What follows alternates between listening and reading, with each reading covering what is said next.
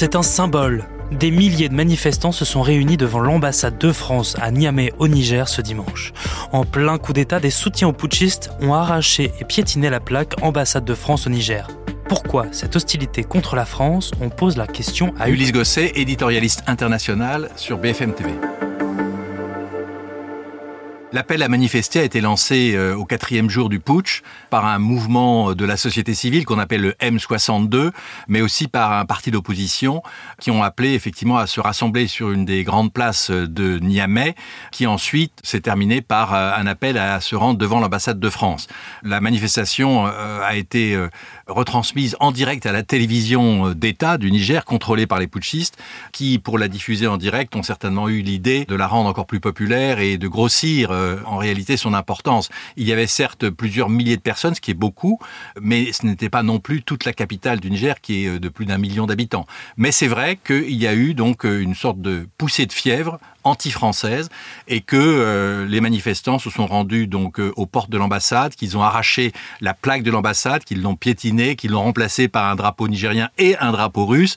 Et c'est vrai qu'il y a eu aussi des slogans anti-français appelant au départ des Français du Niger et euh, même on a vu des, pancartes appelant à l'amitié entre Poutine et, et, le Niger. La société civile, le M62, appelait à dénoncer entre guillemets le rôle de la France au Niger, mais que les putschistes ont évidemment joué la carte anti-française en jouant sur le sentiment euh, qui existe dans une partie de la population, et chez les jeunes en particulier, contre la France, contre la présence militaire française au Niger, mais pas seulement, dans l'ensemble du Sahel, euh, depuis notamment et surtout l'intervention française au Mali. Quelles conséquences ça peut avoir ce coup d'État pour la France au Niger? La France est présente euh, au Niger de façon très importante et stratégique, je dirais, pour le Sahel, avec une base de 1500 hommes, avec des drones, avec des mirages, et c'est de cette base que partent les opérations anti-djihadistes dans l'ensemble du Sahel.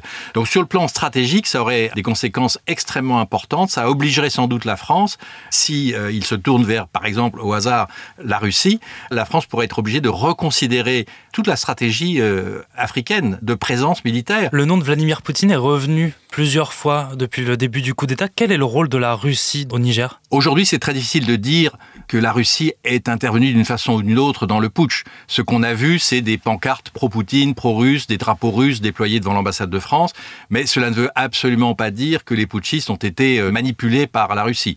Mais ce qui est certain, par contre, c'est que la Russie, depuis des mois, sur les réseaux sociaux, euh, et puis dans des pays concrètement comme euh, la République centrafricaine, le Mali ou le Burkina, je dirais, mène une guerre informationnelle euh, pour euh, dénoncer la présence française et joue euh, et alimente d'une certaine manière le sentiment anti-français. Les putschistes, tels qu'on les voit aujourd'hui, c'est-à-dire le, le, patron de la garde présidentielle, était l'un des hommes clés du régime puisqu'il était chargé d'assurer la protection du président élu. Il a changé d'avis et il a décidé de prendre le pouvoir, sans doute, dit-on, parce qu'il était menacé d'être remercié par le président Bazoum et qu'il aurait pu perdre son, job et, et, les avantages qui sont liés. Donc c'était plus une affaire interne de carrière personnelle que d'influence étrangère. Ensuite, que ce putsch soit utilisé par la Russie pour effectivement affaiblir encore la présence française et essayer de jouer sur ce putsch pour euh, faire comme au Mali, c'est-à-dire obtenir le départ de la France, ce n'est pas impossible. Mais ce n'est pas démontré à l'heure actuelle que la Russie ait pu jouer un rôle dans l'organisation du putsch et dans le soutien des putschistes. Merci d'avoir écouté ce nouvel épisode de la Question Info. Tous les jours, une nouvelle question et deux nouvelles réponses.